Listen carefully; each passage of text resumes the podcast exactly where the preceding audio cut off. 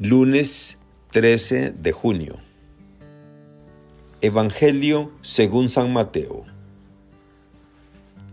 En aquel tiempo Jesús dijo a sus discípulos, han oído que se dijo ojo por ojo, diente por diente, pero yo les digo que no hagan resistencia al hombre malo. Si alguno te golpea en la mejilla derecha, preséntale también la izquierda al que te quiera demandar en juicio para quitarte la túnica, cédele también el manto. Si alguno te obliga a caminar mil pasos en su servicio, camina con él dos mil. Al que te pide, dale. Al que quiere que le prestes, no le vuelves la espalda. Palabra del Señor. Gloria a ti, Señor Jesús. Reflexión.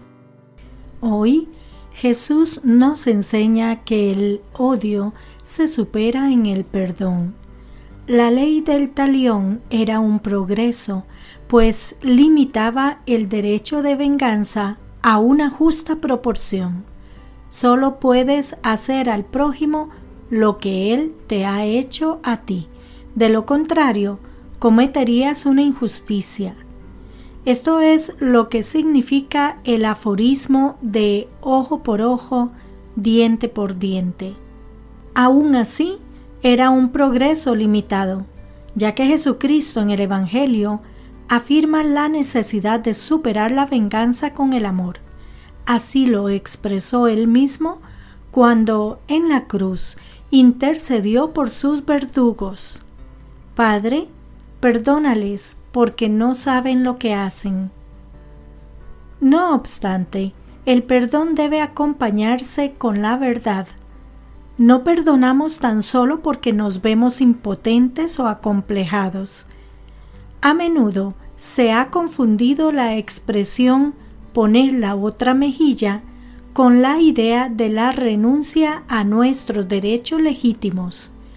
No es eso poner la otra mejilla quiere decir denunciar e interpelar a quien lo ha hecho con un gesto pacífico pero decidido.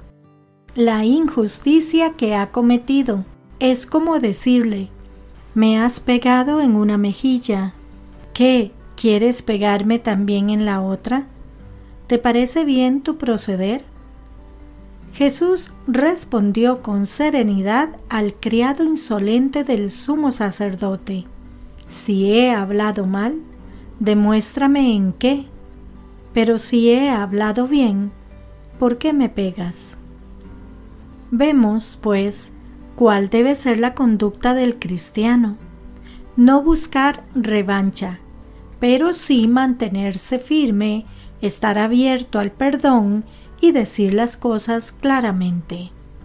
Ciertamente no es un arte fácil, pero es el único modo de frenar la violencia y manifestar la gracia divina a un mundo a menudo carente de gracia. San Basilio nos aconseja, Haced caso y olvidaréis las injurias y agravios que os vengan del prójimo podréis ver los nombres diversos que tendréis uno y otro. A él lo llamarán colérico y violento, y a vosotros mansos y pacíficos. Él se arrepentirá un día de su violencia, y vosotros no os arrepentiréis nunca de vuestra mansedumbre.